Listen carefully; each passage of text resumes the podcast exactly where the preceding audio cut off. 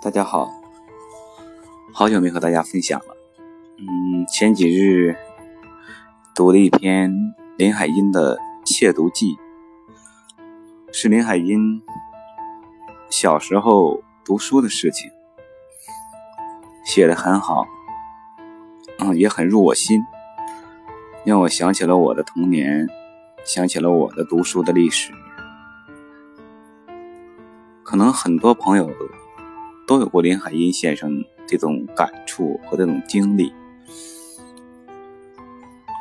因为林海音先生小时候看书也不是很方便。我记得我小时候看书也不是很方便。为什么说不方便呢？嗯，换个词就是说家里条件不是那么好，不允许你可以买很多书。尤其自己想看的书，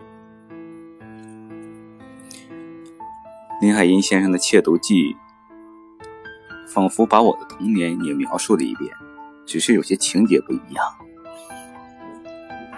我想，这和很多朋友会有一些共鸣。许多我的同龄人，或者说比我小一些的，比我大一些的。在读书的方面，可能都会有《窃读记》里的感受。嗯，分享《窃读记》的时候，让我想到了另一篇文章。黄生借书说，《黄生借书说》里有一句话，大家是耳熟能详的，就是“书非借不能读也”。林海音先生的《窃读记》也是这个道理，只是他写的更顽皮，写的更深刻，嗯，写的更贴近生活。其实所谓贴近生活，实际是来源于生活。他是把他童年用文字再现了出来。一个小孩子面对各种。美食的诱惑而不去想，脑海里全都是书，而且每天在放学的路上惦记的就是如何看到书，这真的让人难得。嗯，我给大家不全篇分享了，嗯，读起来会让大家可能感觉到。那种照本宣科的感觉，所以我挑一些段跟大家分享一下，把他的童年，把他的窃读记跟大家分享之后，大家看看能不能从他的文章里找到当年的自己。转过街角。看见三阳村的冲天招牌，闻见炒菜的香味儿，听见锅勺敲打的声音，我松了一口气，放慢了脚步。下课从学校急急赶到这里，身上已经汗涔涔的，总算到达目的地。目的可不是三阳村，而是紧邻他的一家书店。小女孩放学，一口气不松的，紧赶慢赶的赶到三阳村，而不是为了美味佳肴，而是为了读书。因为她身材还小，是个小女孩，所以她跨进书店的大门。他总是从顾客和书柜的夹缝中间挤过去，然后在一排花花绿绿的书队、书的列队里找寻着他喜欢的书。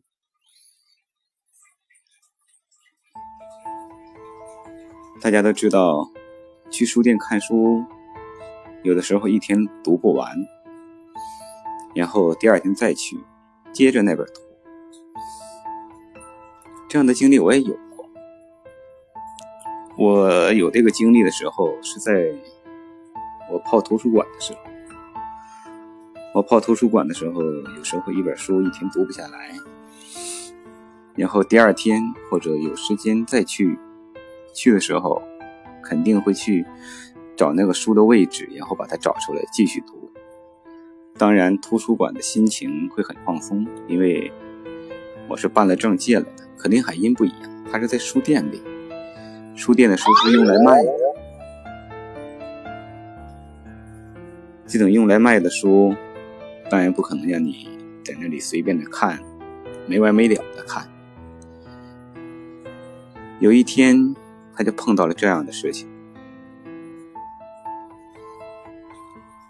他说：“我多么高兴，又多么渴望伸手去拿，但和我的手同时抵达的还有一只巨掌，五个手指大大的分开来，压住了那本书的整个。你到底买不买？”声音不算小，惊动了其他顾客，全部回过头来看他。这是那个书店的老板，发现他每天都来读书而不买，终于有一天把他抓到，然后大声的呵斥他：“你到底买不买？”大家想象一下那个场景：一个高大的男人摁着一本书。一个小女孩想拿这本书看，而且是那么窘迫，因为其他的人都在看她，气得林海音当时要哭出来了，是她也没有办法，只能是悲愤的反抗了一句：“看看都不行吗？”然后就狼狈的跨出了书店。身后还传来了老板的冷笑，不是一回了。唉，其实我们每个人都有过这样的事情。林海音之前去书店，这种方法读书也是很艰苦的。为什么呢？大家说去书店读书很艰苦吗？可以读啊，可是那个时候的书店不像我们现在的书店，会安排咖啡座啊，会安排一些座椅呀，什么都没有，你只能站着，而且老板还会时不时的黏你。大家都知道现在的书店办的越来越像咖啡屋，即使这样，现在书店的存活率也不高。年年都有听到一些几十年的书店关掉了。其实每次听到这些书店关掉的时候，心里都是别有一番滋味，一种留恋，一种不舍。但是心里也清楚，这是一种社会进步、物竞天择的必然选择。只是冥冥中还是希望多保留一些书店。给我们这样的一些人留下来，做个回忆，啊，可能奢侈了一点。我们继续读林海音先生的《窃读记》，之后他开始大篇幅的回忆他之前窃读的经历。他有的时候。在那架子旁边看一本书，售货员会过来问他，然后他会煞有介事的问价钱，可是他心里清楚，无论是什么价钱，对他都是枉然的，因为他没有多余的钱去买，只是用这种途径得到了一条不费一文读书的门径而已。每次下课后，他都会。急急忙忙的赶到这条文化街上，去书店里看，一家两家，有时候为了读一本书，他会走好几家。因为你在一本一家书店里读一本书，读的久了，可能会引起别人注意，只能换一家书店再找到相同的书，接着之前读到的位置再接着读。嗯，想想这件事很有趣，真的很有趣。可能当时会觉得很紧张，但是若干年以后，对林海音先生来说，他的回忆应该是满满的。这种回忆也会让他感觉到些许的快乐。我想到想到回忆的时候，写这篇文章的时候，他不是很悲愤，应该是很快乐的写，嗯，应该是笑的。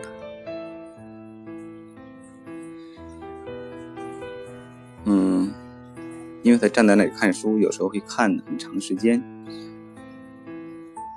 放学了，去那儿看，一直看到外面的灯亮了，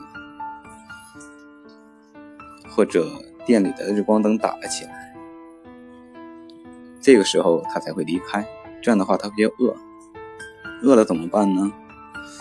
因为他每天都里都会有两文钱，他用这两文钱。去买一袋花生米，然后饿得不行的时候就吃一粒。这样花生米被吃完的时候，在书店待的也差不多了，书店快关门或者掌灯的时候，才恋恋不舍的离开。这让我想起了我的小时候，嗯，我小时候家里也会给一些零钱。因为离家里离学校比较远，有的时候家长会给一毛两毛的零钱作为午餐或者干什么，然后呢总是舍不得用来吃。在放学的时候，小学的呃小学校的旁边有一个供销社，嗯，到供销社里去买小书，那种小人书。我记得我的童年的小人书几乎都是我自己买的。都是用那种省出来的钱买的，嗯，攒到了很多。嗯，后来有一次搬家的过程中丢掉了，啊，伤心了很久。但是人生就是经历嘛，经历过了，过程有了，也就够了。因为毕竟，人仔细想一想，金山银海也好。你生不带来，死不带去，只要这个过程享受了就够了。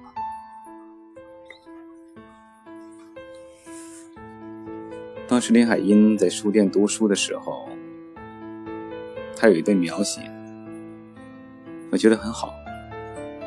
一页，两页，我如饥饿的兽狼，贪婪的吞吐下去。我很快乐，也惧怕这种窃读的滋味。有时一本书，我要分别到几家书店去读完。比如，当我觉得当时的环境已不适宜我在这家书店站下去的话，我便知趣地放下书，若无其事地走出去，然后再走入另一家。小女孩为了看书真的很辛苦。嗯，接下来一段描写更有意思，完全从一个孩子的心理描写，把一个孩子的心理。描写的淋漓尽致。他说：“最令人开心的还是下雨天，感谢雨水的灌溉。越是倾盆大雨，我越高兴，因为那时我便有充足的理由在书店待下去。好像躲雨的人偶然避雨到人家的屋檐下，你总不好意思赶走吧？我有时候还要装着皱起眉头，不时望着街，好像在说。”这雨害得我回不去了。其实我心里又是怎样的高兴的喊着：“再大一些，再大一些！”嗯，因为再大一些，他就可以继续待下去看书。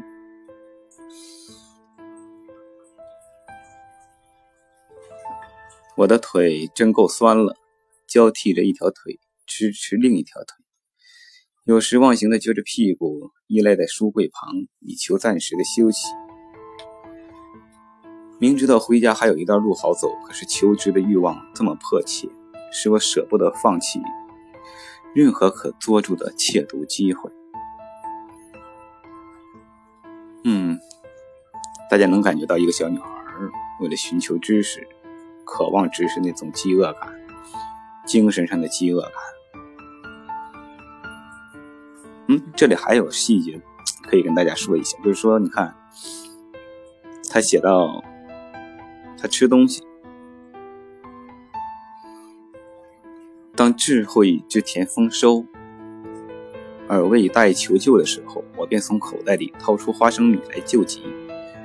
要注意的是，花生皮必须留在口袋里。回到家，把口袋翻过来，细碎的花生皮像雪花一样的飞落下来。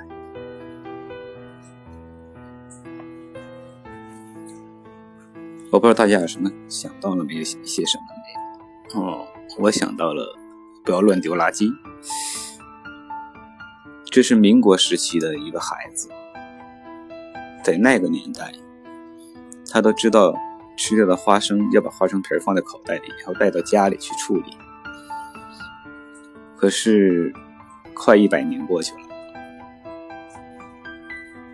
我们还有多少人在随手丢弃垃圾？还有多少人在书店里头乱扔一些纸屑？嗯，我记得前些日子出门在高铁上，嗯，看到一个孕妇嗑花嗑花生还瓜子儿吗？一边吃一边往地下扔，肆无忌惮，嗯，叫人很愤慨。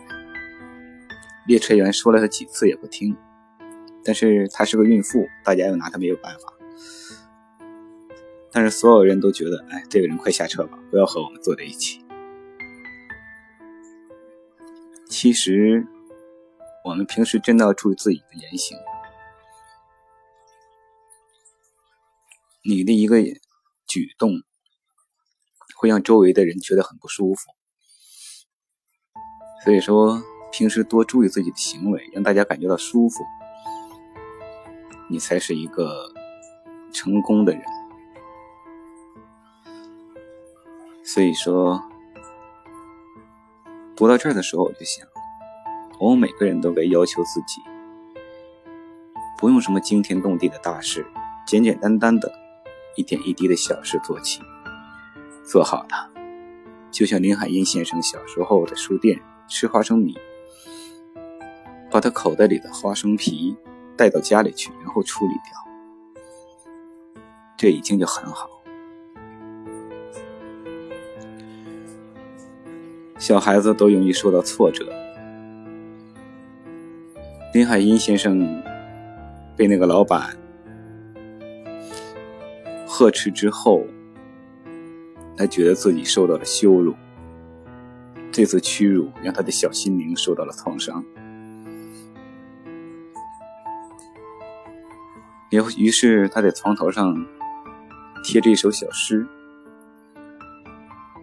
是一个外国女人的手笔。这首小诗是什么？我给大家读一下。我看见一个眼睛充满热烈希望的小孩，在书摊上翻开一本杂一本书来，读时好似想一口气念完。开书摊的人看见这样，我看见他很快的向小孩招手：“你从来没买过书。”所以，请你不要在这里看书。小孩慢慢的踱着，叹口气。他真希望自己从没有认识过字母，他就不会看这老东西的书了。穷人有好多痛苦，富的永远没有尝过。我不久前又看见一个小孩，他脸上老是有菜色。那天最少是没有吃过东西。他对着酒店的冻肉用眼睛去享受。我想着这个小孩情形必定更苦，这么饿着想着，这样一个便士也没有。对着烹的精美的好肉空望，他免不了希望他生来没有学会吃东西。嗯，这是林海音先生在那次遭呵斥之后。回到家里，写下了一首小诗，也是抄录的，抄录的一个外国女士的小诗，贴在床头上。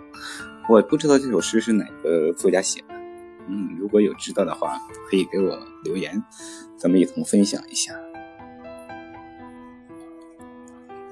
其实小孩子的事情真的很难说，一次打击可以改变他一生，一次鼓励也可以改变他一生。接下来，他受到了一次鼓励，这次鼓励真的改变了他的一生。否则，我真的不知道林海音先生从那次以后还会不会去买书，还会不会去看书，还会不会对人有美好的亲恋和对事物有一种美好的想法。总之，后来因为一看，因为看书，因为最后的一次窃读，他有了一个全新的想法。有时候，一个人真的，一念之间，一念生，一念死，一念希望，一念地狱。有的时候，正反两面就是一念之间。所以说，林海音先生还是幸运的，因为在他小的时候既受到了挫折，又受到了鼓励。下一次我们继续分享他是如何受到鼓励的。